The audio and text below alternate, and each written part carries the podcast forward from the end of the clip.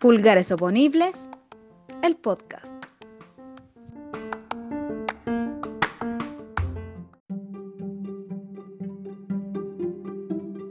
Uno, Pulgares arriba con Eric Pulgares.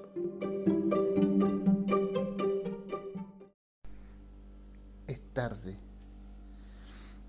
Toda mi familia está en la casa durmiendo y yo me levanté.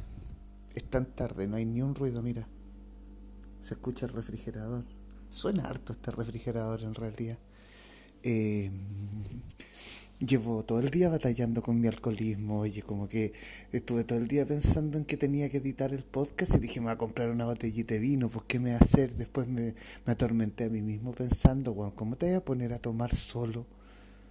Porque igual eh, es romper una barrera. Eh, no, no, dije, no, no importa, me voy para la casa nomás. Porque venía de la casa donde estaba, de mi mamá, de mi papá. Llegué y caché que tenía pisco. Dije, ya igual me tomo un traguito y no había bebida. Entonces dije, ya no, hay bebida, entonces no te podéis tomar el pisco. Me di un par de vueltas hasta que pregunté, hasta que finalmente pregunté. Dije, oye, ¿no hay bebida? Me respondieron, no, compramos jugo nomás. Y yo me puse a evaluar la posibilidad de tomar pisco con jugo. Y vino de nuevo el auto inquisidor, así como el angelito bueno, ¿ya? Porque el malo puro que me decía que tomara. Entonces el angelito bueno me dijo, ¿cómo te voy a poner a tomar pisco con jugo indecente? Y ya dije, ya, listo, le va a hacer caso. Hubiera sido vino con jugo en polvo, no le hago caso, pero un pisco con un jugo andina del valle, no, ¿para qué sacrificar tanto el trabajo? De la gente que hace el jugo. Ah, pensando, weas también.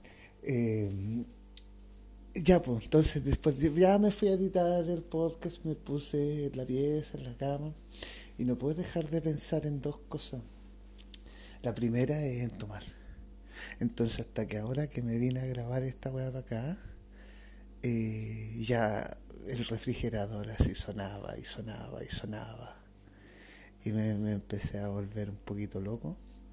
Abrí el refrigerador y caché que quedaba un concho de un trago de cóctel de, de margarita, tequila margarita, no sé, es como un trago, un trago de estos de cóctel, po. Así que ya no, me la ganó. A esta hora de la madrugada me la ganó. Así que me voy a poner un sorbo nomás para ustedes. Salud. Parece jugo en realidad. Mejor se lo hubiera echado al pisco. Oye, caché que les quería contar también que eh, eh, mi voz va a estar así como media bajita en este momento porque de verdad la gente está durmiendo ya. Eh, yo todos los días estoy almorzando con mi mamá. Esa mamá en capítulos anteriores le, le, he cachado, he dicho que, que ella no acepta que estamos en recesión y hace y hace comida y se envició eh, mirando recetas en YouTube. Entonces ahora hace charquicán con mantequilla, le echa apio a todo. Eh, ahí ella, ella inventa cosas. Pero el efecto colateral de, de, almorzar con mi mamá es que estoy pendiente todas las teleseries. Estoy viendo, como dice el dicho, que es una serie que dan en el en el en la red y que son historias aleatorias, así como como lo que callamos las mujeres, pero así como que atiende un chino una cafetería. Y, dice refranes po, de chinos y los chinos son tienen mucha sabiduría y lo dan antes de la Rosa de Guadalupe. Igual eso era hasta hace poco, pues, hasta esta semana, porque ahora el matinal o la Chile lo tiraron para la tarde. Pero eso no es a mí lo que me duele. A mí lo que me duele es que las teleseries del Mega se le están acabando los capítulos. Entonces, eh, 100 días para enamorarse ya la cortaron. Pero ahora van a, van a poner en pausa eh, Verdad de Oculta. Y, y de verdad... De verdad yo necesito saber si es que Eliana le va a hacer algo a Tomasito. Ya estoy pero metido en la teleserie. Eh, mataron a Marco, la misma Eliana, no quiero hacer spoiler. Ahora la, ah, la Eliana quiere meter en la casa a la Agustina. No hay, no hay no hay ni un respeto con el público, yo ya estoy metido, ando hablando así, oye, oye, oye, oye, digo oye, con la misma frecuencia que digo cachai. No sé qué voy a hacer porque esta es la última semana. Y después en la noche, así, después de esa, daban eh, Eres mi vida, que es una turca. Eh, que es buenísima, la dirección de fotografía está impresionante, pero después de 10 años esa teleserie juntó a la actriz que hace de Sherazade con el actor que hace de Onur. Loco, es como un reencuentro y la teleserie es bacán. Sufría, sufría, sufría. Sufrida Loren. Y bueno, después de esa dan daban Eres mi tesoro, pero ahora la sacaron. Y la sacaron así de raja y yo la veía. Ahora no sé qué, qué va a pasar con la Julieta y con la niñita, con la alma.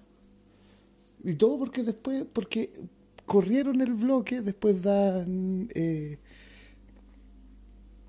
Nuevo Sol, esa es la, la, brasilera que también, oye, ahí hay dos locas súper malas, Laureta y, y, Carola, que le han hecho tantas cosas malas a la marisquera. Bueno, esa es una teleserie.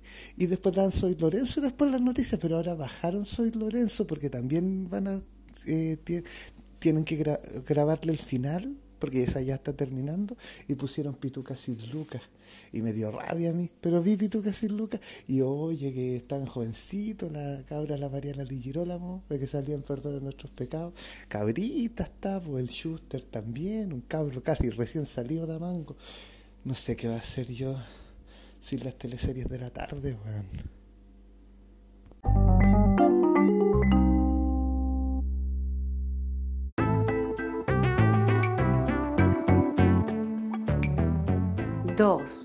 Cumpleaños de monos, junto a Yamila Marín, Esteban Muñoz y Viviana Morales. Hola, hola chiquillos, ¿cómo están? Llegado de sueño. Muy bien. Oye, días, tío Eri. Tomen diste. Oye, no hay colegio, Yo trabajo en colegio. Igual echo de menos un poco, eh, un poco, insisto, echo de menos un poco, un poco, el trabajo en el colegio. Ahora yo trabajo haciendo taller en colegio porque estoy autoexiliado de las aulas, pero sé que hay harta gente que lo echa mucho de menos, entre ellos los colegas pedagogos que están trabajando en línea, weón, que trabajan el doble los estudiantes también que lo echan de menos porque no tienen la instancia de sociabilizar con sus compañeros y los papás que lo echan de menos, que tienen a los cabros en la casa. Ese último punto yo creo que es el más trascendental, ¿Por qué? ¿Te ha pasado? ¿Te has visto? No, eh, yo en este momento no, pero me imagino que, que sí, pues como el comentario que ya cuando los papás los tenían en vacaciones salían todos los memes de, ay, por fin van a entrar a clase, un cacho menos, toda la verdad. Y ahora, ¿cómo están ahí? Los tienen, no han salido, ¿no? Están del verano casi los caros chicos en la casa. Yo tengo compañeras, amigas que son pedagogas de La Serena y que dicen, oye, acabo de conocer un niñito, es súper simpático, dice ser mi hijo. O sea, ¿qué onda? Están conociendo ahora a sus hijos en cuarentena, bacán. Háganse cargo y los profes igual están ahí. Profes están full con los cabros chicos, igual en clases en línea pero he visto harto papás y como, oh, no, que vuelvan a clases, por favor. Oye, pero espérate, esa weá de las clases en línea es más para educación superior, o no sé, por la básica, no sé, a lo más mandaron un par de, una, una guía. Nosotros tenemos una amiga que trabaja en educación parvularia, en, preescolar y en básica, y que hace harta actividad en línea, y claro, ella se disfraza y, y crea personaje y todo, pero porque le pone voluntad, pues. ¿Cachai? Pero hay gente, yo me imagino, ¿cachai? Yo me imagino que hay profesores quizás con menos herramienta escénica o quizás con, que tiene menos, menos desplante escénico nomás y que le va a costar un poco más. Si hay profesores tímidos igual. Y señorita Viviana, yo quería decirle que efectivamente yo tengo un hijo cachorro y no me estoy quejando, oye. ¿Qué dice? Háganse cargo, háganse cargo. La otra. Ya, pero convengamos que tu hijo es grande, pues tu hijo no está jugando con barro arriba de la mesa, ¿cachai? Claro. Porque si no, igual estaría ahí como loca. Claro, sí es. Tu hijo está grande, Yamila. Son los chicos que son más de enseñanza básica, que son como los más hinchas pelotitas. Pero tienen energía ahí, pues. Espérate, perdón que me vaya en esa, pero está la cagada con la violencia intrafamiliar, donde los cabros Sí. chicos están en la casa, los están maltratando más a las minas, bien, en Argentina en 100 días han matado 98 minas. Brígido. Es que bueno, no vamos a justificar bajo ningún ningún punto la violencia, pero esta situación de encierro igual literalmente vuelve loca a la gente, todo lo que sucede, todas las restricciones que tenemos, vuelve loca a todas las personas, po. y la gente que evidentemente tiene rasgos violentos deben acentuarse en situaciones de en situaciones extraordinarias como esta, digamos. Sí, igual es verdad. Yo sí ando dramática. Yo ayer cumplí 40 días encerrada. Y mm, ha sido súper cuático. Ay, no. Oye, No quería hablar de esto, pero yo he estado súper heavy, mis emociones han estado muy mal. Eh, el otro día salí a comprar al frente de mi casa, bajé el piso 25, al piso número 1, crucé, bueno, me puse tacos, me pinté, me alicé el pelo y fui a comprar papel mantequilla, po. Hice una locura. Hice una locura, me dio una vuelta de, pan- de manzana y ya sentía que ya había ido, pero a pasear de una manera, oye, paseo tuve. Ella muy Sex and the City. Toda una aventura. Y te echaste harto limón en la ala antes de salir. Yo me siento discriminada por eso. ya no tengo el problema del ala hedionda. Los quiero mucho por haberme dado ese espacio. Oye, volviendo un poco al tema de, de lo vuelto loco que están los padres con los hijos en sus casas, lo que sucede es que, claro, hay una, hay una, hay una parte muy dramática de eso en el sentido de cómo crece la violencia al interior de los hogares, pero por otro lado, hay otra forma, hay otra parte en la que los cabros chicos igual desesperan. Igual así a veces dan ganas de ponerle un charchazo. Sí. Yo tengo un tío, yo tengo un tío que a mí me quiere harto, mi tío Carlos, un saludo si es que escucha, y él siempre me dice, vos cuando erais chico erais más pesado que la cresta, erais llorón, yo te ponía charchazos piola, me decía, como que pasaba por el lado, como que yo estaba llorando así, dejando la cagada, y él pasaba por el lado así, pa, su charchazo. Y hoy es uno de mis tíos más queridos igual, y a lo mejor es porque soy de una generación post-dictadura, weón, que ha naturalizado la violencia, quizá, pero cuando uno es chico o en la media, güey, harto, po. Imagínate que todas las cagas que uno se mandó en el colegio, ahora te las- se las están mandando en la casa si los cabros no se están portando mejor.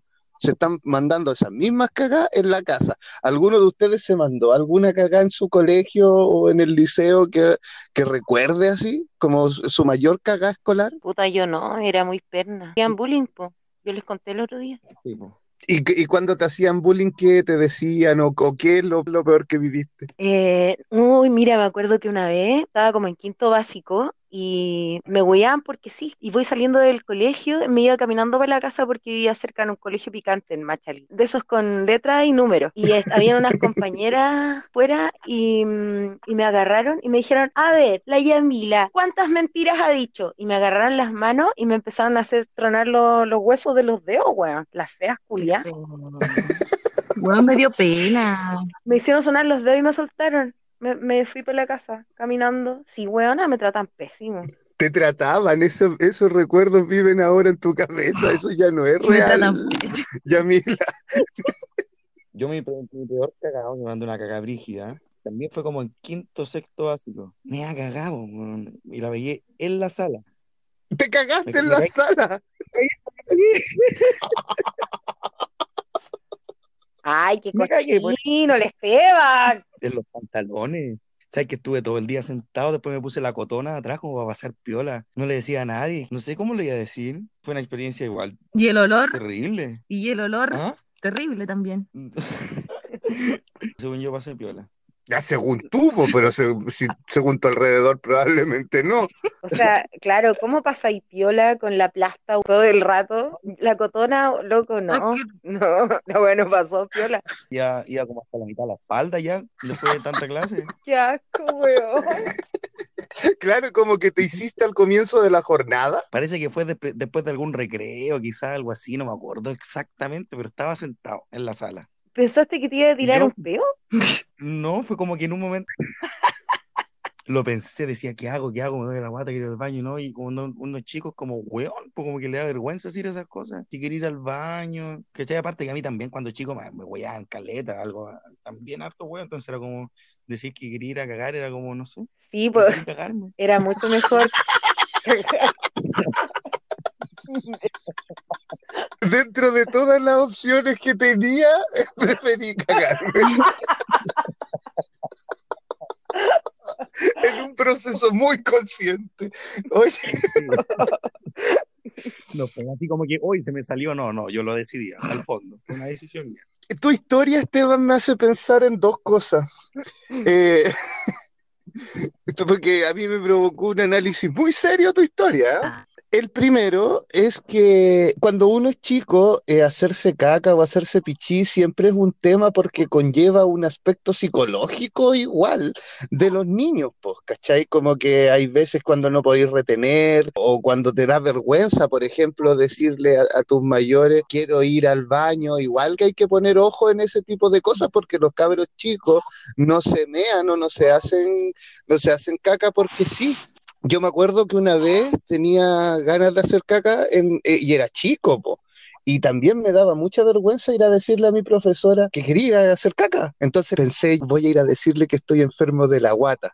Pero guata me pareció una palabra tan ordinaria y, y me imaginé que estaba mal dicha. Entonces dije, no, no, no, era muy chico como para decir estómago, entonces iba a decirle estoy enfermo de la guata y le dije estoy enfermo de la buata. Qué hermoso. Le dije, le dije, "Pro- profe, estoy enfermo de la buata. Y ella se rió un poco para sus adentros ahora que yo lo pienso. Y me llevó al baño. Cuando hacer caca es lo más rico que hay, ¿o no? O sea, es liberador, pero así como lo más rico que hay, no ¿Qué sé. preferís? Igual tengo otra opción. ¿El pichí o la caca? Ah, La gaga. La gaga, po, obvio. La caga. Y lo otro, prefiero lo pichí. otro que, Perdón, tenía que decirlo. lo bueno es que seguimos elevando el nivel de nuestros contenidos, ¿ah? que a la gente le va a interesar, porque acá todo, todas las personas han tenido alguna historia con caca o algún peo sorpresivo, a todos nos ha pasado, entonces a todos nos llega. Claro. Bueno, y el otro, el otro lugar por el que me llevó tu historia, Esteban, es los baños de los colegios que siempre estaban inmundos. Inmundos. Entonces, por ejemplo, yo me acuerdo que para mí en el colegio o en el liceo nunca iba a ser grato querer ir porque siempre eh, estaban hediondos, siempre tenían el piso con agua mojado, siempre, eh, siempre les faltaba una puerta, siempre, siempre como que las condiciones de salubridad de los colegios eh, son súper cuestionables. Comparto plenamente, plenamente. Y más grande, ya claro, no estáis en el colegio, pero vaya a bares que tienen los baños horribles. Yo no quiero nombrar ningún bar de acá de Rancagua, pero el Bahía, ah, lo-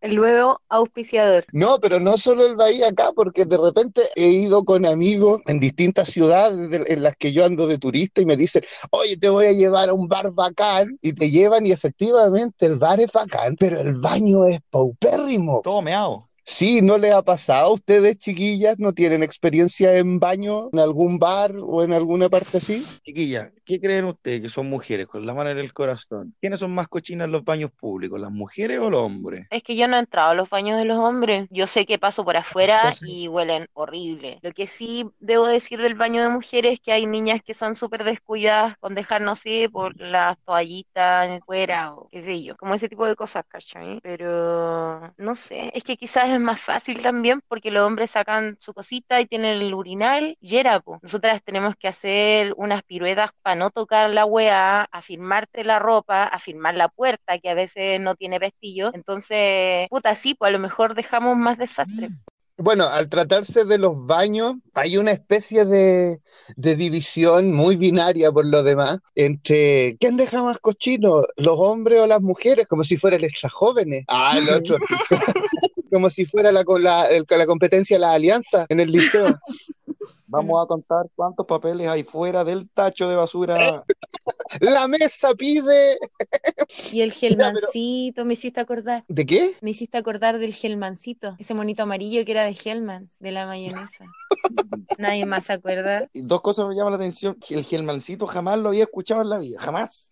Jamás. ¿Y por qué te un mono de mayonesa si estamos hablando de los baños cochinos? ¡Asqueroso! En el extra jóvenes salió el gelmancito. Por eso, Cuando no, lo animaba quién? La Claudia Conserva con Felipe Camiroaga. más o menos. Sí. Claro, de verdad. De verdad que sí. Viviana, tú estabas ahí como con algo de los baños sucios. Lo que pasa es que me he topado con distintos baños. Por ejemplo, si hablamos del Bahía, nuestro nuevo auspiciador, tiende esos baños más asquerosos a que la- el baño de mujer esté más limpio. Pero sí me he encontrado en otros bares donde mm, el baño de hombres está mucho más limpio que el baño de mujeres. Porque las mujeres como que van más seguido al baño. Claro, es que hay como distintos tipos de experiencias y también dependiendo como de- del tipo de bar, ¿ya? Porque hay harto bar chelero al que no, no hay mucho ímpetu en el, en el limpiado del baño, a pesar de que ese es un bien preciado y de que a veces uno considera eso a la hora de tomar una decisión de ir o no ir. Claro. Yo me ha tocado estar en lugares carreteando donde cuando vaya a mear no hay ni siquiera la taza del baño, tienes que ocupar la ducha. Así. Ya, pero es que los clandestinos son así, pues. Los after de mala muerte. Claro, el after te suena así. po. De hecho, en esos lugares tú tienes que tú tienes que agradecer que cuando estás ahí adentro no hay una redada de la PDI o algo así. En los baños también pasa una cuestión que es como la falsa ilusión de lo limpio, porque hay, hay bares a los que yo he ido y que tú los miras y la imagen dice, esto está cochinísimo, pero tiene un olor fuerte a cloro, como que le tiran cloro encima para simular que está limpio, pero en realidad la experiencia dice otra cosa. Sí, es verdad. Es una solución rápida a un trabajo que nadie quiere hacer. A mí me encanta hacer el aseo al baño y me he intoxicado igual. ¿Cómo te intoxicado? A ver, cuenta, cuéntanos tu experiencia haciendo aseo al baño intoxicante. Lo que pasa es que igual ya no lo hago, pe- pero sí en algún momento lo estuve haciendo y me empezaron unos dolores de cabeza muy mal. Entonces al baño siempre la he limpiado con cloro o con SIF y en caso muy extremo el SIF o el cloro con homo, con Oh. detergente. A hueona. Y eso genera un gas que no te lo explico. El baño queda increíblemente limpio, pero mis pulmones quedan todos quemados. No queda limpio, queda impeque, dijo la Yamila. Que a mí me gusta impeque, pero no soy tan loquilla.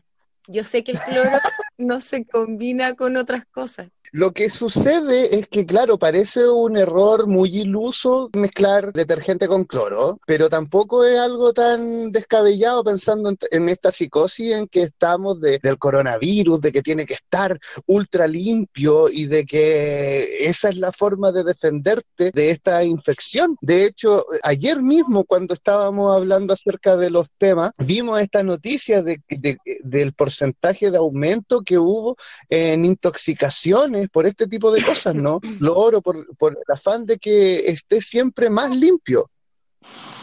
Oye, yo leí eso que tú, eh, que, que de lo que estaba hablando Eric, y decía que por lo general eran niños de 12 años, más o menos, como por ahí está el rango, porque las mamás hacían las mezclas en botellas de, de bebidas. Claro, y como son niños que andan todos cagados igual que el Esteban, quieren limpiarse. Claro. Y Trump, Trump dijo que a lo mejor con un poco de clo- inyectarse cloro o algún desinfectante se podría matar el coronavirus. Ese Trump, perdónenme, eh, eh, perdónenme el francés, pero es un hueón tan concha su madre tonto, huevón. Tonto.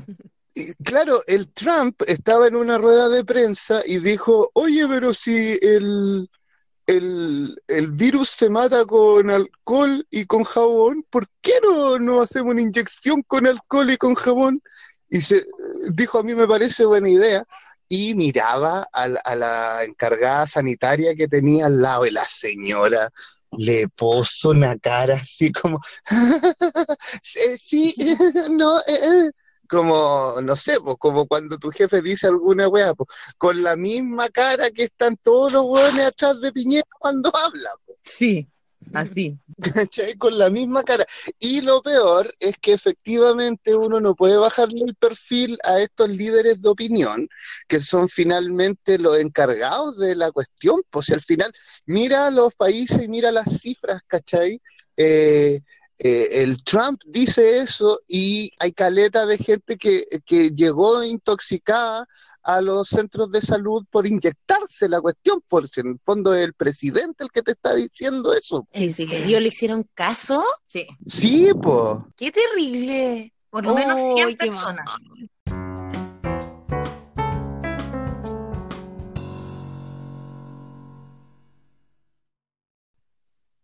Pero ¿cachai que es cuático eso? Porque en el fondo cuando tenía un, un perdón a los gorilas, pero, pero tenía un gorila de mierda a cargo de la cuestión cuando tenía un, un inoperante como Trump en el, eh, en la presidencia. Nosotros mismos, cuando tenemos a un doctor que fue expulsado del colegio médico por práctica antiética, eh, ¿qué hay a esperar?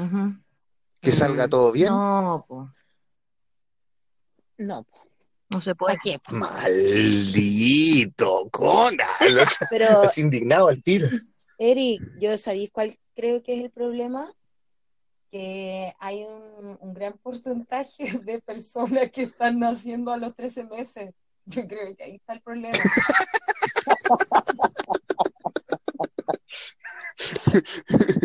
Claro, me pasé, pues dice el feto. Y es el mismo porcentaje de imbéciles que se inyectaron, se inyectaron jaboncito.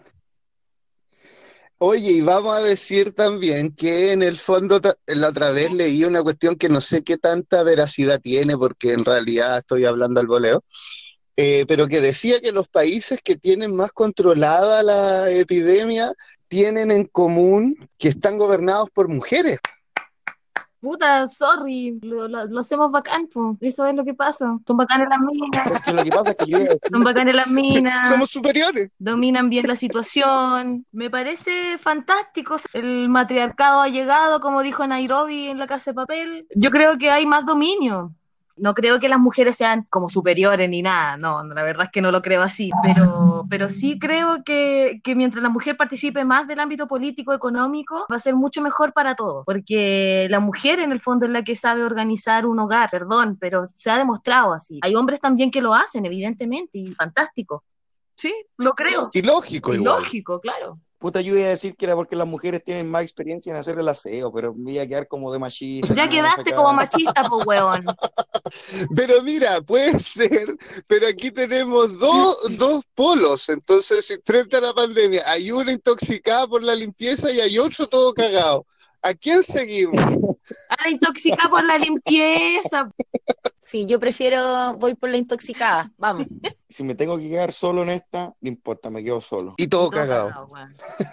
Oye, Viviana, ¿y esa es la única vez que te has intoxicado? Sí, no sé si han visto, pero hay distintos tipos de cloro ahora. Hay gente que vende en la, en la feria, otros en los supermercados. Entonces, últimamente he comprado en lugares autorizados como, como los supermercados, la verdad, o marcas que conozco más, porque los de bidones son muy fuertes y eso hay que diluirlos. Y yo soy práctica. Yo no pierdo mucho tiempo en la casa. Hago el aseo, lo hago rápido, lo hago excelente y bien, pero no me hagáis untar una cosita, que un pañito, que le... No, ¿Esto sirve para limpiar? Sí, pa, paño, suelo, la virutilla, eh, la taza del baño, el lavamanos, la tina, la ducha, las paredes, ¿cachai? Igual limpio las paredes. po. Entonces, me gusta ser más práctica, no me gusta perder mucho tiempo en la casa, no es lo mío, ¿cachai? Pero sí, imagino. me gusta hacer aseo. Me imaginé a la Viviana, ejecutiva, práctica, me gusta hacer aseo, al tiro nomás, moviéndose rápido como la, como la señora del Requiem por un sueño. Oh. Así, pero limpiando, limpiando, limpiando, limpiando con el cloro fuerte, no importa, con detergente, no importa,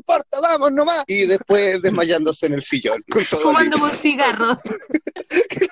Igual pasa que el aseo, hay gente, yo no soy el caso, pero que les provoca como un éxtasis así heavy, como que hacen todo el aseo intensivo y después se sientan a contemplar lo limpio que quedó, a Tú no disfrutarlo. Tú no sabes, Eric, lo que se siente. De verdad que es un placer. Pero ese éxtasis de sentarte, de cuando ya terminaste de hacer el aseo y que esté todo brillante y huela a, no sé, a lustramueble, weón, eso es de verdad exquisito. Gordos.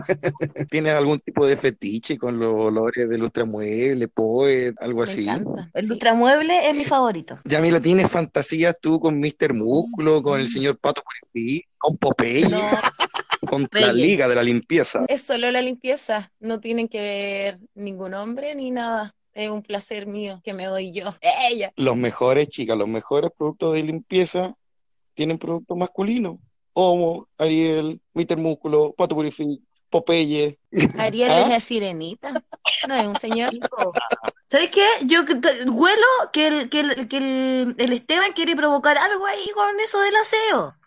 Con eso del aseo, él quiere provocar algo en la mujer, que a nosotros que, que en la cocina, que, que, que los hueones de Mr. Músculo y Popeye. Ya, mira, a mí me gusta Popeye, lo encuentro rico, me gustan los tatuajes. Está todo bien, pero no te vengas con eso, Esteban, por favor. Muy bien. Los productos de limpieza tienen nombres masculinos porque son todos unos cochinos culiados. Es verdad. Las mujeres que nos escuchan son solo bromas, chiquillas. Yo, por supuesto, no pienso que las mujeres solamente tienen que hacer el aseo. Yo también lo hago, me gusta. Muy bien, porque ya no estamos en el humor de Dino Gordillo ni nada aquí. Ah, este, este, esto es neocomedia. Progre comedia. Claro, es neocomedia porque lo hacemos fofiando neo. Ah, la que Oye, fofiar, qué cosa más fea es. Esteban, por favor, como especialista en drogas del grupo. Mira, Vivi, yo te voy a dar un. Si tú quieres fofiar en tu casa, podrías tomar uno de nuestros auspiciadores, tu Axe femenino, Ya. ¿ya? poner una tela, tu boca y tu Axe, y, y hacer uso del Axe por el lado de la tela y por el otro lado que está tu boca, tú haces. Aspiras todo, todo lo que sale por detrás de, de- de la tela, digamos. Yo esto lo he visto un par de veces, yo no lo he hecho, la verdad. ¿Para qué vamos a estar con cosas? No, no, no he fofiado porque encuentro que también es horrible. Sigues el Art Attack del Esteban y vas a quedar, pero con un daño neurológico soñado. Compañeros en el colegio hacían eso con los desodorantes ambientales. Y qué bueno que tocaste ese tema de los desodorantes ambientales, Viviana, porque tú dijiste que solo te había intoxicado con eso, pero a mí por interno me dicen que tú tienes una experiencia con Ah. Lisoform y queremos yo ahora no puedo oler el Lisoform, es horrible. Compré un Lisoform, se lo saqué de una caja a una china o coreana, no sé, son todos iguales, sorry. Llevaba como 10 el Lisoform, como que la gente empezó, oye, no, no, no te puedes llevar tanto, y el dueño le sacó unos cuantos Lisoform. Fue y sacamos uno para poder traerlo a la casa. Y yo, haciéndome la, la Lindy, le eché a mi mascarilla el Lisoform, y después me la puse para salir. Es una nueva forma de fofear. Viviana, ¿tú quieres morir? Fue lo peor que pude haber hecho en mi vida, chiquillo. Estuve oliendo Lisoform bebé como por dos días. Mis fosas nasales no olían nada más que Lisoform. Fue horrible, lo pasé mal, nunca más, les prometo. Qué asco. Que ¿No justo en ese en cambiarte la momento mascarilla? yo parece que había, fui a Independencia, tenía que comprar telas, entonces, o era usar mascarilla, esa, esa nomás, o nada, entonces andar en Independencia, ahí donde hay mucha gente y telas y cosas. Me quemé las fosas nasales. Oye, quería plantear otro tema también yo. Ah, mira, hay una publicidad, una propaganda más bien, que habla de que ya, e- el tiempo del coronavirus es este. Sí, es verdad. ¿La pandemia es una pandemia? Sí, es verdad. Pero hay otra mucho más silenciosa que va por debajo, que es el maltrato hacia la mujer, ¿no? Y dentro de todo lo que sucede alrededor de- del coronavirus, eh, hay por debajo hartas otras miserias de nosotros como sociedad. Y una de esas miserias eh, siempre es la, es la xenofobia, ¿no? Como que, como que inevitablemente siempre terminamos eh, eh, o discriminando o culpando o hablando de alguna determinada forma de ciertas personas debido a su nacionalidad. Y es una cuestión muy internalizada que tenemos nosotros. Nuestra forma de, de insultar normalmente tiene que ver como con las nacionalidades, ¿no? Cuando tú habláis así, decís como, ah, este argentino, culiao, este chino, este negro, este, ¿cachai? Todo, todo hace como relación a las nacionalidades. Y me pasa que eh, yo mm, compré comida china el otro día, po. ¿Cachai? Igual con esto, y con, con esto de... Pero lo hice súper consciente, ¿no? Pensando en esto que les estoy diciendo, porque pasé por afuera de un restaurante de comida china que lo vi abierto y me pareció como, loco, qué buena onda que estén abiertos, porque yo me di cuenta que esta crisis era grande cuando empezaron a cerrar los restaurantes de comida china, cuando pasaba y estaban como con la cortina abajo, porque para el estallido social, acá en la Alameda, hay un restaurante de comida china, y sabéis que a veces quedaba la cagada, guanaco y todo, y los chinos ahí ¡pum! bajaban un poco la cortinita, pero una vez que se disipaba, ¿ah? levantaban la cortina igual nomás, pues ahí después estáis comiendo arrollado de primavera, pasado a lacrimógena. Es que a esos buenos les gusta la pena. Ya, Sí, eh, es un temón, eh, la xenofobia yo creo que está mucho más arraigada, eh, heavy como en, en- en- en los chilenos eh, tenemos eso. Ojalá que más adelante pase y que ya no, no lo hagamos más. El otro día estuve en una charla en línea con la mamá de la Anita Tijoux, que fue, no me acuerdo de su nombre, que también es de apellido. Emilia Tijoux. Emilia Tijoux en una charla en, en línea, más que nada del racismo hablaba, o sea, ella tiene mucho que hablar respecto a eso, su hija evidentemente ha sido discriminada en distintos contextos y en su propio país por el color de piel. Por ejemplo, cuando tocó en el Lollapalooza y hablaron de ella como la carenana, ¿cachai? Ujú. Y eso también es como un tipo de discriminación, evidentemente, y también sí es racial. Yo estaba ahí mismo, en las barbas vivas. ¿En serio? Estaba en ese público, sí, yo estaba, pero yo no escuché, sí. ¿Para qué te voy a decir? Yo estaba como en el otro lado, a lo mejor andaba medio cosido, no, no lo sé. Yo después me enteré por la tele igual. Te tiraste por la prensa. Claro, como la Bachelet. Está como esa idea de que es el virus chino, ¿cachai? Entonces yo pasé por afuera un restaurante y dije, mira, tan solito que está allá, tan pelado que está ahí todo el restaurante y adentro, esa carne mongoliana, esos arrolladitos de primavera. Igual los chinos deben haber vendido menos en todo este tiempo, po. Sí, sabéis que yo igual lo pensé. Yo lo pensé cuando eh, a mi cachorro me contó, pues me dijo, no, es que el virus, y yo dije, ¿a dónde empezó esta weá? Por favor. Y me dijo, no, es que un loco estaba comiendo sopa de murciélago y no, y después me mostró las ferias que hay allá donde tienen animales vivos y en cuanto hay de bichos y, y gatos, weón, tienen gatos así como, ah, quiero ese, para comérselo. Es increíble la insalubridad, andan los ratones, weón, y ya, me dijo de ahí. De ahí se pegaron la, la cuestión del virus. Oye, pero recordemos que de antes las personas pensaban que los restaurantes de comida china, bueno, no todas las personas, algunas, pensaban que los restaurantes de comida china hacían carne de ratón. Ese es un mito con el que han tenido que lidiar los chinos siempre. Ahora, en relación a lo que, a lo que tú decías de las ferias chinas, sí, evidentemente eso es lo que se ve, ¿no? Como la insalubridad en las ferias. Pero, por ejemplo, también ah, en Perú hay ferias en las que tú elegí una rana para tomarte un jugo de rana. Y sin ir más lejos, uno cuando va a las ferias acá mismo, en Santiago o en, en cualquier parte, el comer tampoco es una cuestión tan salubre, digamos. Lo que pasa es que por una cuestión cultural los locos de, de repente se comen a los gatos, pero nosotros nos comemos a los cerdos. Como que la insalubridad igual es una cuestión de nosotros, de la especie humana, de nuestra relación con el comercio, más que más que una cuestión netamente de los chinos, ¿cachai? Igual yo no me refería tanto a que, claro, pueden comer diversos animales que culturalmente para nosotros son mascotas o, o X, pero me refería a lo sucio que está todo, todo mezclado con todo, ¿cachai? Es como, harta mosca, ¿cachai? Harto ratón. No, no había ninguna Viviana Morales por allá para que pasara cloro con detergente, nada de esas cosas. Claro. Eh, ahora bien, se dice que la cuestión viene de ahí, pero también hay como otras informaciones que dicen que la cuestión la crearon en un laboratorio. ¿Qué me decís tú?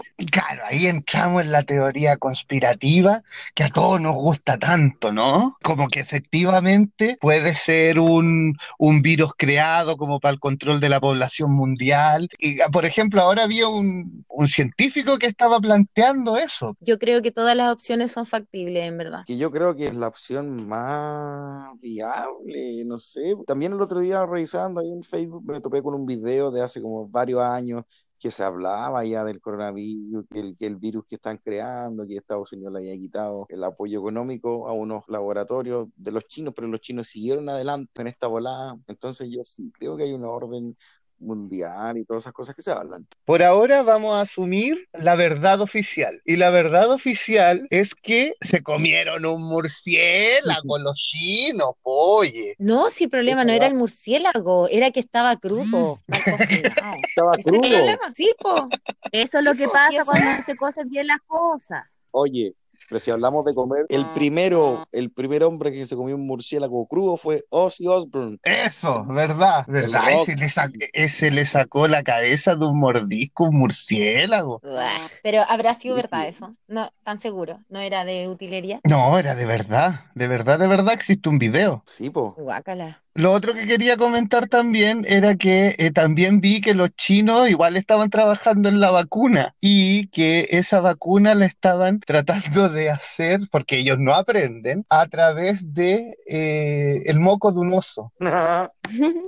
La vacuna. De un oso, sí, de un oso, no, ellos no están experimentando con ruda y hierbabuena, no, ellos con un oso. Yo pongo, yo digo un moco, pero no sé, no debe ser el moco, pero digo el moco del oso porque me recuerdo una vez que yo tuve que bailar en un lugar que no voy a nombrar y me prestaron moco de gorila.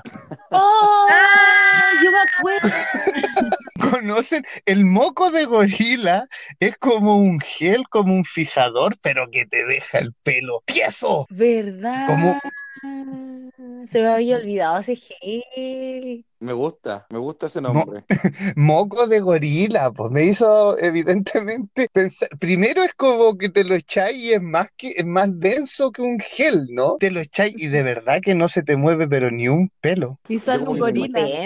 Y será, no, no salía el, oye, es que no, ya me arrepentí de lo que iba a decir, te iba a preguntar si era el moco de la nariz o cuál. Perdón. La Yamila, cochina, Yamila, cochina, ¿te imaginaste al mono acabando?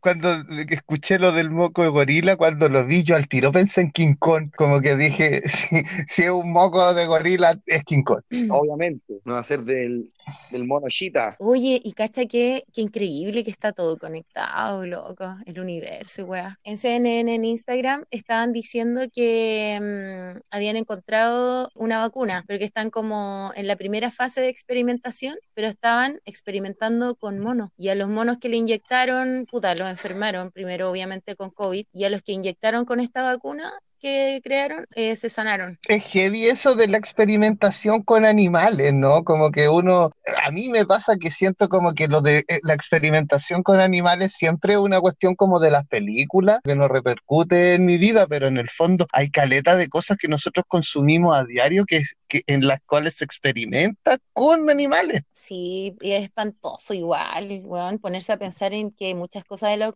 de las que ocupamos eh, hacen atrocidades con los animales. Bueno, yo igual como que he tomado un poco de conciencia porque Cachorro es vegetariano, pero por ejemplo, yo sé que Procter Gamble, esa marca experimenta caleta con animales, y también sé que Natura es amigable con el medio ambiente. Sí, pues yo cuando me enteré que los Avon prueban en animales, se me vino el mundo abajo. ¡Oh! Nunca, nunca más frutillita, nunca más frutillita, nunca Oh. más Wild Country. Tuve Will Country. Súper hediondo. Y, tuve el talco y la colonia. El talco era para echártelo después de hacerte en los pantalones. Claro, para cuando se cosía. ¡Qué asco! Yo, hablando de coserse, es terrible que te voy a decir, pero a nosotros, al hombre, se nos cosen los testículos, a mí me pasa caleta ese, o sea, no caleta, pero me pasa y es doloroso. Que llegar y fuera huevo, te sacáis los pantalones con las huevas al frente del ventilador y echándote talco, o, o hipoglobo, o quedarte abuela. Como cuando llegué con las huevas cosidas, Qué bonita tu experiencia. Es que tenés que usar pantalones menos apretados, pues, Esteban. Está claro que kiwi no voy a comer hoy día. Claro. Gracias, Esteban.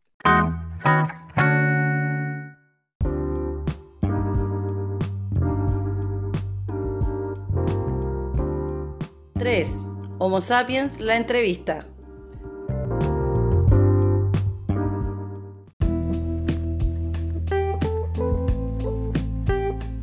Mi nombre es Karen Peredo. Vivo en Auckland, Nueva Zelanda desde hace ya bastante tiempo. Me encanta la vida acá, es muy relajada, muy tranquila y muy segura. Di la vuelta al mundo en 365 días completamente sola. Creo que es algo que me ha enseñado a valorarme y a, ¿cómo se dice?, a creerme el cuento. Cuando hablamos me quedé pensando qué loco este mundo tecnológico, oye, porque estamos en dos, en dos momentos de nuestros días muy diferentes. Súper, súper. Aquí, como te decías, es domingo en la mañana, 11 de la mañana en camita y tú estás el sábado en la noche, me imagino todo prendido, ¿no?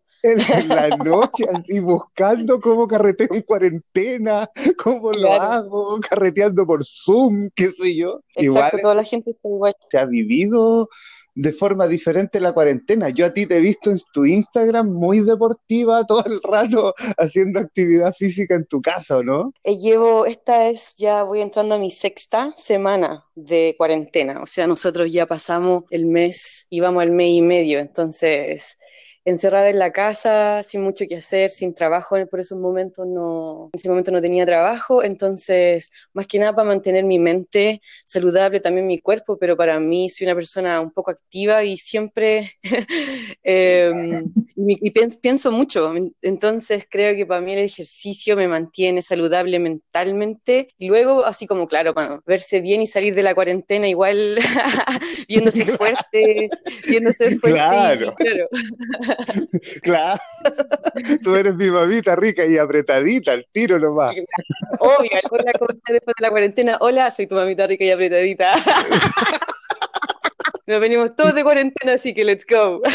Claro. ¿Tú en qué estabas trabajando antes de la pandemia, Karen? Soy profesora y acababa de llegar hace mm, menos de cinco meses a Nueva Zelanda. Entonces, cuando yo llegué, después de un mes, conseguí un contrato para ir a trabajar como profesora de inglés en una escuela súper grande internacional en China, en una ciudad que se llama Guangzhou. El contrato duraba un año. Pero dentro del año habían tres meses de vacaciones. Entonces tenía así como planeado viajar a los alrededores, a Vietnam o a Tailandia o qué sé yo, a Japón. Y era así Claro. como genial porque tú sabes que a mí me encanta viajar. Entonces pasó lo de la, del virus y tuve que llamarlos y cancelar, o sea, ellos mismos sabían. Además los colegios eh, no, no iban a ser reabiertos, mi contrato igual se iba a, a posponer un poco. Y al final Oye, terminé pero- diciendo no.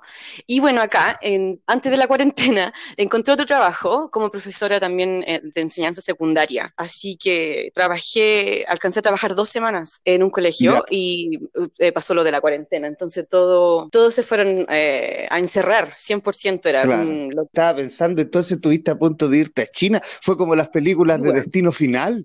sí. Estuve a punto de irme a China, de hecho yo cancelé el vuelo una semana antes, yo me iba el 16 de febrero desde Auckland, Nueva Zelanda a, a China, ¿cachai? Pero bueno, quizás fue una buena... Claro, o sea, quizás fue pues, una bueno, señal. claro, obvio, porque si hubiese sido así, si hubiese tenido la fecha de viajar un mes antes o dos semanas antes, no hubiese tenido el, el virus, no estaba tan popular en ese entonces, aunque ya existía. Y hubiese llegado Claro. allá al epicentro, weón, y me hubiese quedado ahí, no sé, quizá, uno nunca sabe, o, o haberme contagiado en los aeropuertos, porque la, los grandes centros de contagio, las, como los grupos que más se contagiaban eran como en aeropuertos y contact, eh, contactándose, teniendo contacto con gente que estaba viajando constantemente. Así que... Oye, te quería hacer otra pregunta también en relación a como la cuarentena en Nueva Zelanda, ¿cachai? Porque, mira, en el podcast anterior, en el capítulo anterior, tuvimos a un invitado entrevistado también que está en Francia. Entonces él nos hablaba de cómo fue su proceso, de cómo es su proceso todavía en Francia de lo, de lo dramático que ha sido, lo riguroso que fue la, la cuarentena. Y precisamente ahora en el, en el blog anterior estábamos hablando de, de que los países que han tenido mejores resultados en el control del COVID-19 efectivamente han sido países que están como liderados por mujeres. Y dentro de esos países, acá llegó la noticia de que Nueva Zelanda precisamente era uno de los que estaba dando como por superado, que todavía, claro, que todavía lo tenía, pero que en el fondo tenía estadísticas más bien positivas. ¿Es real eso? ¿Desde tú cómo lo veí? Sí, yo creo que sí. Eh, la primera ministra ha hecho un trabajo excepcional. Ella ha sido súper fuerte, súper, ha tomado decisiones importantes y una de las decisiones importantes fue que cuando empezaron a notarse los casos, ella nos dio solamente dos días para prepararnos y hubo cuarentena total absoluta en todo el país. Pero hubo un periodo así como de acostumbramiento, de decirte, oye, en dos días más empieza, sí. como que les avisaron, digamos. Claro, porque aquí y... se divide, o sea, la cuarentena se dividió en cuatro niveles, en nivel 1, 2, 3 y 4. El nivel 2, cuando es como cuando no te dejan estar más de 100 personas en el supermercado o en los restaurantes tiene que haber siempre dos metros de distancia, los, los negocios, las industrias, las empresas, todas funcionan normalmente, pero siempre eh, tomando riesgos de distanciamiento y sanitarios. Pasamos de 1 a nivel 2 en un momento. Y duramos en nivel 2 quizá un día o dos días y luego pasamos a nivel 3, que era el nivel 3 también, que ya se cerraron todos los negocios, digamos, los, los bares, discos, los restaurantes, los cafés, eh, solamente permitían estar algunos negocios para eh, que venden comida abiertos, no todos estaban abiertos, se cerraron las botillerías que volvió a gente loca también, obviamente. Creó un caos en la población, como hubo un, hubo un en el aire se, se, podía sentir como un miedo o quizás también el, el miedo al, no saber lo que iba a pasar porque era, nos estaban anunciando que eh, en 48 horas nadie podía salir de sus casas, que iban a estar los policías eh, en las calles, que si salían te iban a sacar multa, que esto era para salvar vidas, que todos teníamos que ponernos o poner de nuestra parte, qué sé yo.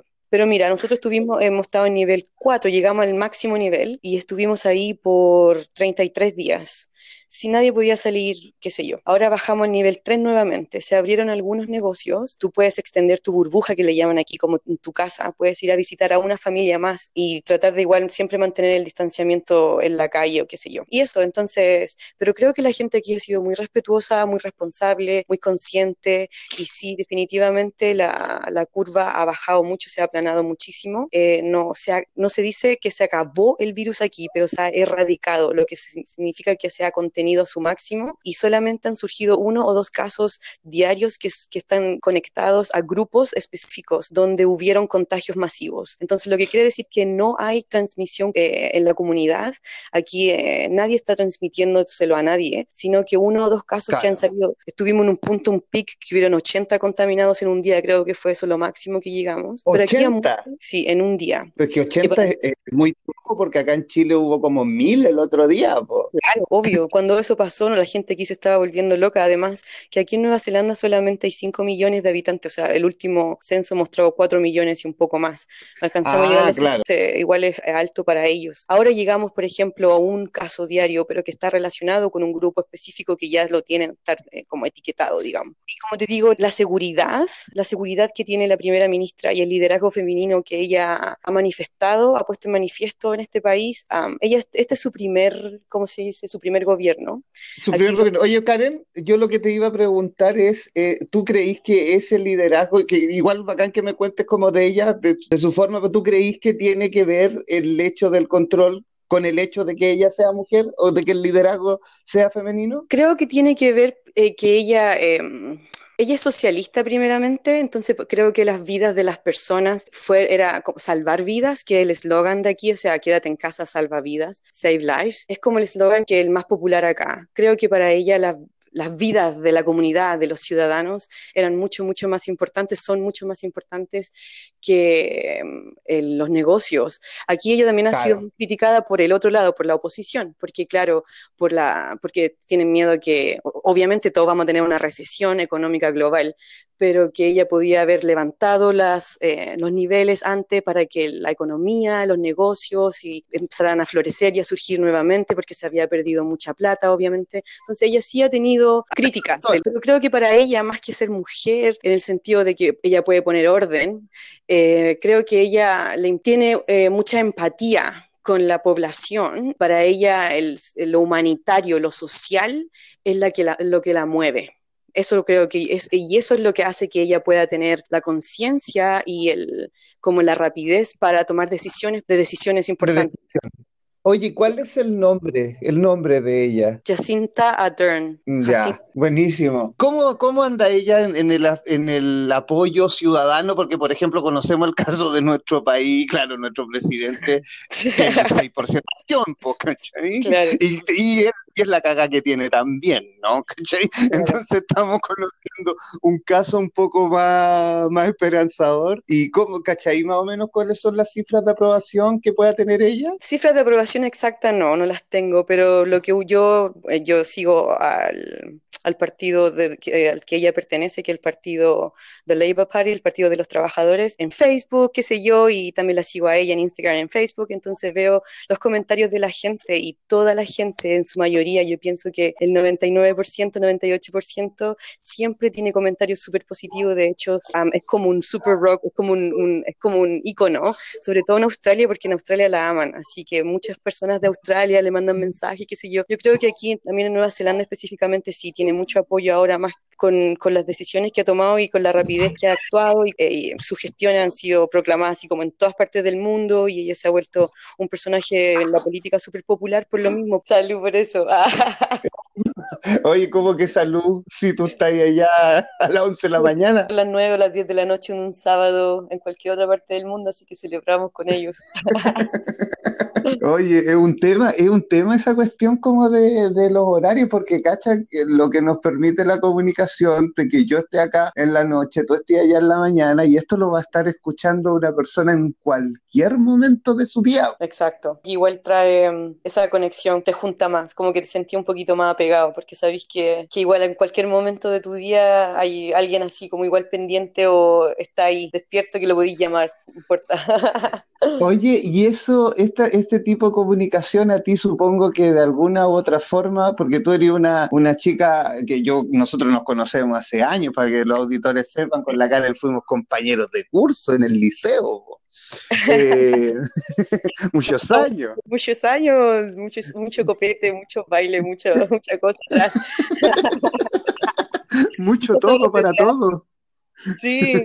Yo te conozco, yo sé que tú eres una persona súper independiente, pero también eres una persona súper querendona, po. Entonces tú has recorrido el mundo básicamente sola. ¿Estos medios te han permitido estar más en contacto? ¿Cómo cómo ahí lleváis eso de andar tan lejos y estar tan por las tuyas? Sí, creo que obviamente esto, este tipo de medios, las plataformas, las redes sociales, qué sé yo, donde ahora te permiten hacer un videollamada en un segundo y ver las caras de las personas que tú quieres a kilómetros de distancia es súper importante y claro, cuando sí yo di la vuelta al mundo en el 2015, había viajado un par de veces antes a distintos países, pero en el 2015 me tomé un año entero para dar la vuelta al mundo y lo hice sola y fue algo súper, eh, ha sido algo súper gratificante para mí, para mi vida. Y mientras lo hacía, claro, hay momentos de bajones cuando uno, o sea, hay momentos maravillosos donde uno está al frente de, de monumentos o la, la Claro. perfecta creación del universo. La- los momentos debe ser la raja, po. Claro, obvio, no hay problema, pero también viajar sola, mochileando de un país a otro, cruzando fronteras, llevando los veintitantos kilos de peso eh, en tu cuerpo todos los días, te fatiga, fatiga, eh, estar en un- de un lugar a otro, no saber la lengua o qué sé yo. Entonces, la tecnología trae como ese refrigerio, cuando uno puede decir, bueno, de repente estoy cansada y me llega un videíto de mi sobrino cantándome un cumpleaños feliz o diciéndome, tía Karen, te extraño, o mi mamá haciendo que, que no sé, me está mostrando cómo están haciendo empanada en la casa o pan amasado, qué sé yo, igual podría ser súper eh, depresivo, te, te trae ese como Claro. ese confort, ese como esa, esa satisfacción, como que te sientes parte de algo, te sientes que estás ahí. Claro, y en las como, como, no sé, la Navidad, el Año Nuevo, ¿pasaste fechas así? ¿O, o dónde te pilló un 10? Mira, los 18 más cuático una vez me pilló un 18 en Australia, así que lo pasé súper bien porque hay una comunidad inmensa de chilenos en Sydney. Otra vez me pasé un 18 en Albania, cuando di la vuelta al mundo, y horrible, nadie, o sea, nadie conocía de Chile, yo estaba sola, así que hice un video, o sea, o escribí, me puse una foto antigua con la bandera y la puse en Facebook, así como para celebrar, pero en mi volá, pero nada, así como, y acá en Nueva Zelanda como también la comunidad, la comunidad chilena igual es grande, pero no es una comunidad, hay otras turas o que son mucho más grandes como la asiática o qué sé yo. Siempre dicen eso de que en todas partes hay un chileno. ¿Tú qué creís de eso? ¿Has visto chileno en todas partes? No sé en todas partes, pero sí, siempre me encuentro con chilenos y es genial. Es súper bacán encontrarse con gente en la calle o en un hostal o no sé, en un, en la fila para hacer algo y sí, sí me gusta. Sobre todo acá en Nueva Zelanda yo trato de, si escucho a alguien que es chileno en la calle, lo saludo porque la comunidad somos pocos y es rico tener contacto, ¿cachai? Sí, yo pienso que sí en todas partes hay un chileno. Y somos patiperro y qué rico que nos guste esa cultura que uno tiene la posibilidad de hacerlo y que hacerlo, eh, de viajar y de, de trabajar duro para conseguir eso también. Yo, eh, gracias a Dios, he viajado muchísimo en la vida, pero tú sabías de dónde yo salí.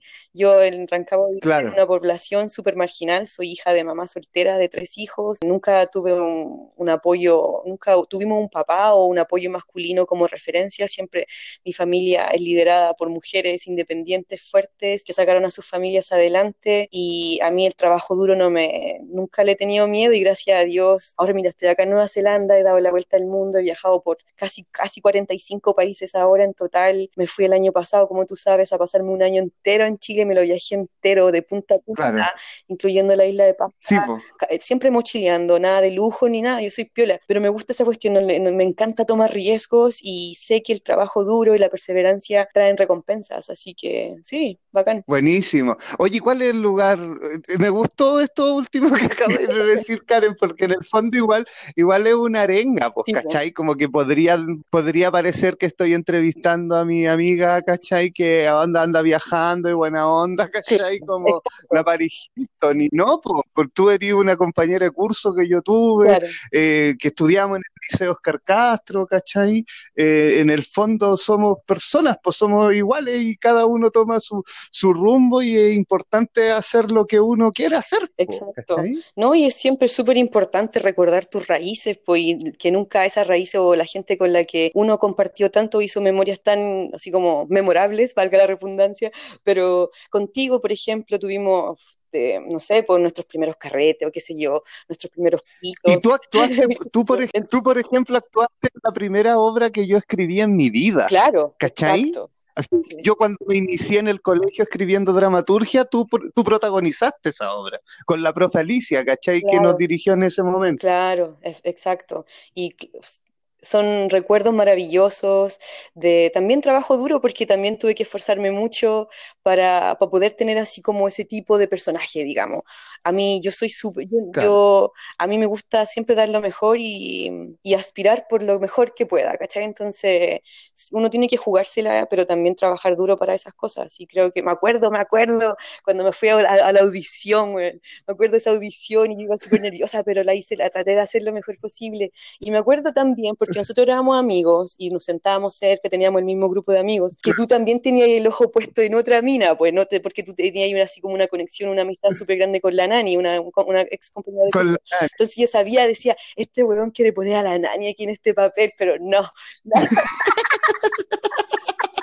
Pero ese personaje es mío. Así que claro, po. sí, pues es súper bueno eso, Oye, volver atrás y tener, tener el contacto con gente así que te conoce desde que era, éramos nada, nadie, así como pendejos, probando la vida, ¿cachai? Eh, probando todo por primera vez y todos juntos y no, qué bacán que esas amistades se, se perpetúen en el tiempo y es súper rico. aprovechemos de mandarle un saludo entonces a la Nani, a la Leslie, al Colo, al Javier, al Rúa, a todo el cuarto H, al tercero J, al Liceo Oscar Castro, ya que estamos en esta. Eso, claro, bacán, sí, saludo a todos los chiquillos, sí, qué bacán, qué buena onda. Oye, ¿cuál es el lugar más raro en el que hay estado? Más allá de ciudad o país, así como el hostal más raro en el que te hay quedado, o la- la- el, no sé, el lugar más extraño, alguna feria. Mira, ayer, de- ayer, mira, no es tan raro, pero ayer estaba hablando de esto con mi prima. eh, me habló así como me preguntó por mi viaje a Nueva York. Y claro, yo le conté mi viaje a Nueva York, le dije, mira, Nueva York suena súper glamuroso y todo. Le dije yo, pero me quedé en un hostal en Brooklyn, casi como terminando como en la periferia de Brooklyn, eh, muy lejos del centro, en un hostal que igual era caro, pero para, para Nueva York era barato. Y cuando llegué, era, era lo más torrante que yo había visto así. Era una pieza, era como una pieza de una casa y tenía como cinco camarotes, no había espacio para caminar, además había una cama al medio y olía a pata, te juro. Olía a era horrible.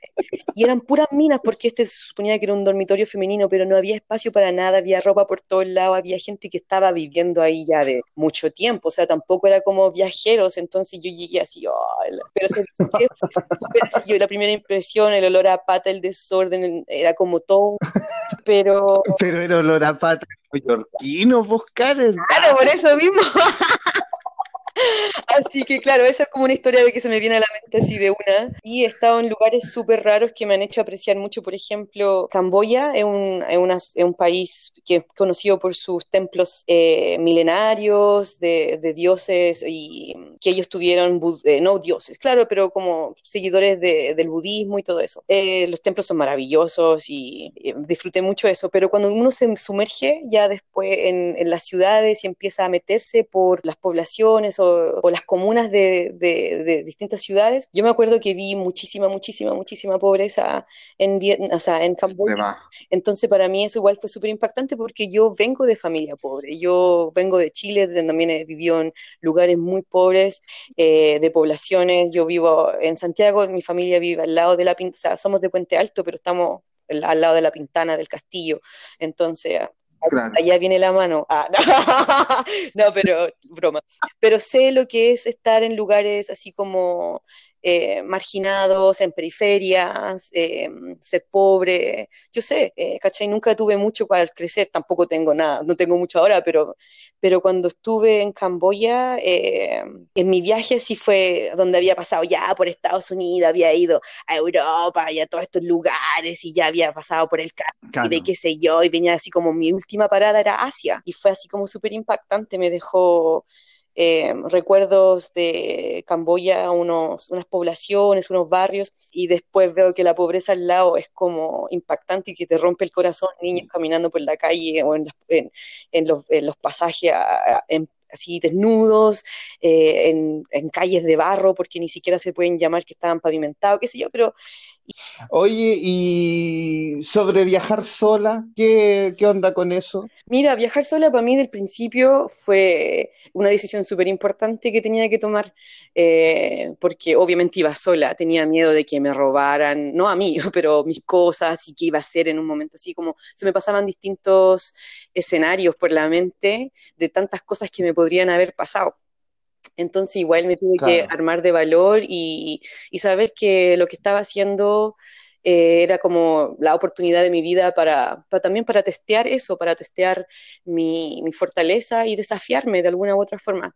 Así que sí, fue un desafío, pero fue algo que para mí me ha servido muchísimo para conocerme a mí misma, para valorar mi, mi, mi intuición, para valorar mi intuición, para ver cuán fuerte soy, para ver mi resistencia física también, porque como te digo, mi mochila pesaba 23 kilos, además la mochila chica que me la pongo en el pecho, así otras 5 kilos más, ¿cachai? Siempre tengo que estar alerta. Claro.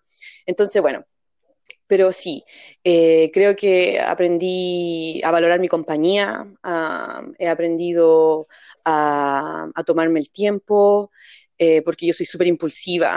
Entonces, eso también me sirvió a, a, bajar revoluciones. Y más que nada aprendí a, valorar mi intuición, a saber que, que de repente esa vocecita que uno tiene, ese sexto sentido, sí vale la pena tomarlo en cuenta y que, y que sola uno lo pasa mejor, weón, porque yo a veces me, a veces me conocía gente en el camino y salíamos, suponte, a hacer un, no sé, con eh, chicas en hostales, qué sé yo, siempre conocí gente, ¿eh? siempre conocí gente en todos lados, pero era como, yo no iba a estar mucho más de dos semanas o una semana en cada lugar, entonces era como gente va y viene. Entonces, claro. A veces tú tienes que comprometerte, no comprometerte, sino que compromise, es como, ¿cómo se dice en, en español? Es como eh, dejar cosas que tú quieres hacer de lado para complacer a la otra persona. Porque si ya estás con una persona, dices, vamos, pasemos el día juntos con una amiga o que conocí en el hostal o cualquiera. Eh, ya, ok, pero yo quiero ir acá primero. Entonces, ah, pero yo quiero ir acá claro. primero.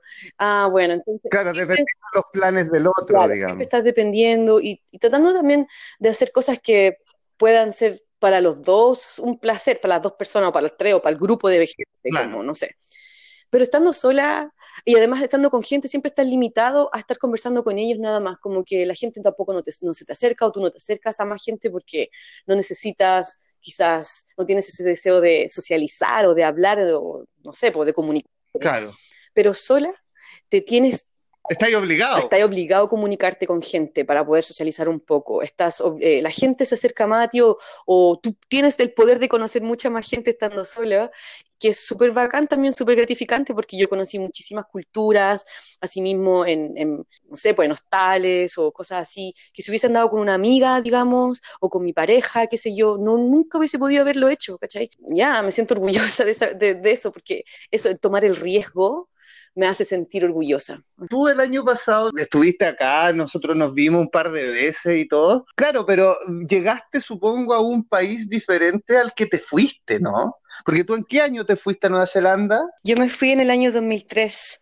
Había terminado, en el 2002 terminé, salí de cuarto y tuve así como un año de buscar pega que no me fue muy bien y luego me fui a Nueva Zelanda en el 2003. ¿Cuál es la diferencia del Chile del que te fuiste el 2003 al Chile al que volviste el 2019? Para mí no, había, no, no han habido muchos cambios. Igual Chile se ve bien, se ve Um, cuando yo llegué pensé que estábamos súper bien, pensé que, o sea, no había muchos cambios en tipo, en la arquitectura quizás, o por los barrios donde las poblaciones, o sea, las comunas donde me movilizo yo, no había muchos cambios, para serte honesta. Viviendo en el extranjero, uno escucha que Chile es uno de los países mejor o más estable económicamente de Sudamérica, que le va muy bien con las conexiones que tienen eh, internacionales, por ejemplo, tiene buenos tratados aquí con Nueva Zelanda, más que otros países de Latinoamérica o los tratados que se han hecho claro. en China. Entonces, por fuera la reputación de Chile es buena, es súper buena. Entonces tú llegas ahí y después yo digo, bueno, yo salí de acá y realmente por los lugares donde, por los que yo camino, por donde vive mi familia, por lo menos, o mis amigos, yo veo todo igual, la gente igual. Claro, siguen siendo más o menos los mismos. Digamos. Claro, exacto. Y no cambia, eh, no cambia mucho la infraestructura, no cambian mucho los, los servicios, las facilidades que, que, se le otorga a la gente de menos recursos, de la clase media, qué sé yo. Sí, vi muchos más malls, eh, muchas claro. más tiendas. Eh, sí el comercio creo que en ese sentido como que igual es bueno porque atrae, o sea, tiene da trabajo a la gente, pero claro, no vi muchos parques. Bueno, cuando me iba para pa las Condes, qué sé yo, a darme vueltas para allá, es totalmente diferente a Puente Alto claro. o La Pintana. Igual es como otro Chile, pues, es como otro lugar. Claro, sí, y, Oye, y... y afortunada, nos vimos en las protestas, ¿te acuerdas que nos encontramos en un par de... Eso, eso mismo te iba a preguntar, porque una vez nosotros nos vimos en la Plaza de los Héroes en medio de la agitación, pues, ¿y qué te provocaba eso a ti? ¿Cómo te sentías?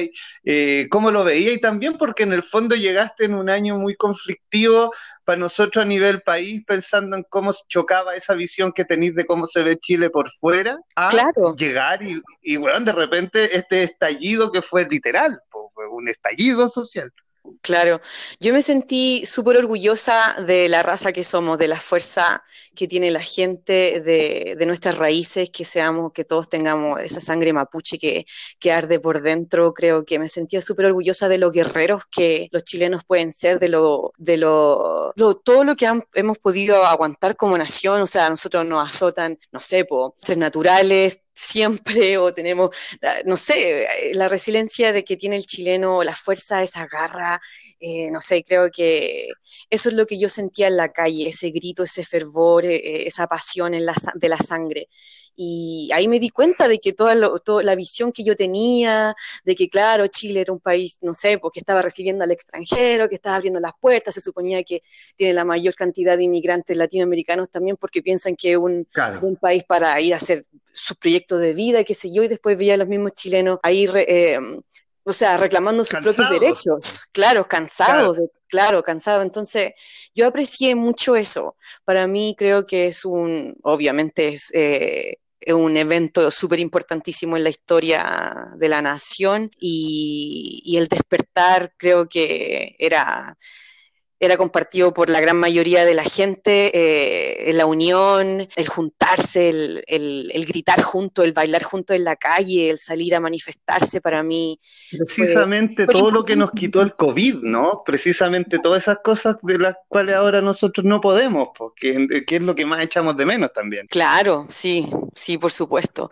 Bueno, esa es una de las ah, conspiraciones que es- surge a nivel así como de COVID, porque, bueno, una de las conspiraciones dicen que fue así como tipo, fue creado y que se lo tiraron para eso, para también, aparte de regular el crecimiento humano, el número de la población a nivel mundial, también para también calmar la población por tantas protestas que habían habido en distintas partes A del nivel mundo. mundial. Claro, porque en Oye, y- China con Hong Kong, en Francia con la chaqueta amarilla, después Latinoamérica y eso. Oye, y a propósito de esa movilización a nivel mundial, digamos, esta teoría conspiratoria de la que estamos hablando, ¿en Nueva Zelanda no había de eso? ¿En, en Nueva Zelanda no, no, tú no has visto manifestaciones de ese tipo, protestas en las calles o algo así? No, fíjate que Nueva Zelanda es un país súper afortunado. Creo que los ciudadanos de este país se sienten afortunados y, reciben muchos beneficios del gobierno. Por ejemplo, ahora la primera ministra con lo de con lo del coronavirus, inyectó mucha plata eh, a los, ¿cómo se llama? Al, al sistema de mm, well-being, como de, de mantener, de ser del, a ver, como el sistema que ayuda a las familias que tienen escasos recursos. Aquí la gente Ya, recibe, como la ficha de protección social aquí, eso, digamos. exacto, protección social. Ella inyectó millones de dólares para, para los beneficios y, y para eh, plata que la gente recibe gratis del gobierno, que son un sueldo enteros que lo ayudan. También aquí cada, cada familia recibe un bono mensual, semanal, perdón, por cada niño que ellos tienen hasta los 18 años. Entonces es una ayuda del gobierno que les dan gratuito por simplemente nacer acá. Aquí eh, Oye, pero esa- ese bono es semanal, pero es producto de la contingencia o es una constante? Es una constante, es una constante, Ah, es siempre, sí. Sí, cualquier padre, madre o padres, eh, teniendo ya un hijo, el gobierno les facil- le- como que les regala, les dona para que ellos puedan tener para sus hijos, sí. La raja, pues eso es impensado acá, pues. Claro, no, y aquí imagínate, la gente, bueno, los ciudadanos del país pueden estudiar, eh, el gobierno les subsidia 100% el, el costo de la universidad y luego cuando uno trabaja paga a través del número de impuestos que uno tiene personal, va pagando semanalmente según lo que tú vayas ganando un cierto porcentaje para devolver la plata que el gobierno te presta. Estudiar aquí, en, así como la educación terciaria, no es gratis, pero el gobierno lo cubre todo 100%. Cuando tú empiezas, tú puedes tener cero peso y puedes ir a la universidad igual y cuando termines Claro. a trabajar, eh, tú empezás a pagarlo. En la teoría eso suena como algo parecido a lo que es el CAE acá, pero la diferencia es que el CAE acá tiene la- a la gente endeudada toda la vida. po. Claro, aquí el préstamo es fiscal, pero es sin interés, entonces em, no te sube, tiene algunas cláusulas y eso, pero si tú sigues viviendo aquí en Nueva Zelanda es in- eh, sin interés, entonces tú pagas lo que ocupaste nada más. Ah, Em, claro. Claro, y no es como Esa es la con los diferencia. bancos. Esa es la Los bancos- diferencia entre educación y lucro. po. porque tú lidias todo el tiempo, todo el tiempo es con el gobierno, nunca con los bancos, ni préstamos, ni de acá, qué sé yo. El gobierno lo paga directamente la universidad. Entonces ni siquiera te llega a ti la plata, nada así. Como que el, Claro, y eso, claro. y eso es porque supongo que el Estado en Nueva Zelanda no es un Estado subsidiario como el de acá, por tanto no, Claro. no terceriza en privados lo más básico, digamos, ¿cachai? Claro, sí. Por No, eso, por eso es que hay que votar a prueba, ¿viste? eh, en línea, voy a votar en- por, por internet, así que tenemos acceso a eso acá igual, así que voy a estar aprobando. Buenísimo. Ciudadanos neozelandeses son súper afortunados y ellos lo saben y valoran mucho lo que el gobierno les da, todos los beneficios que les dan para el bienestar de la gente, los eh, beneficios que hay para los desempleados o ahora mismo todas las nuevas reformas que se han hecho durante el COVID para que las empresas puedan pagarle a sus trabajadores y ellos no queden sin trabajo. El gobierno ha in- inyectado millones y millones de dólares para mantener la economía de alguna forma estable. Y bueno, aparte de eso, este es un país maravilloso, súper tranquilo. Yo me siento, como te digo, súper, eh, no sé, pues privilegiada de estar acá, ¿cachai? Porque la seguridad, la tranquilidad, eh, las oportunidades, la belleza de la naturaleza, no, todo, todo es de altos estándares acá. Entonces, Ya, deja de sacarme pica, vos. Ah, pucha, tenéis que venir, po. Tenéis que venir a visitarme y yo te muestro todo acá, así que ya cualquiera, ya, raja a cualquiera que escuche este podcast y si alguna vez se les da la oportunidad de venir a Auckland, Nueva Zelanda, me dicen, oye, te escuché en el podcast del Eric y yo te voy a buscar al aeropuerto, te llevo a pasear por toda la ciudad.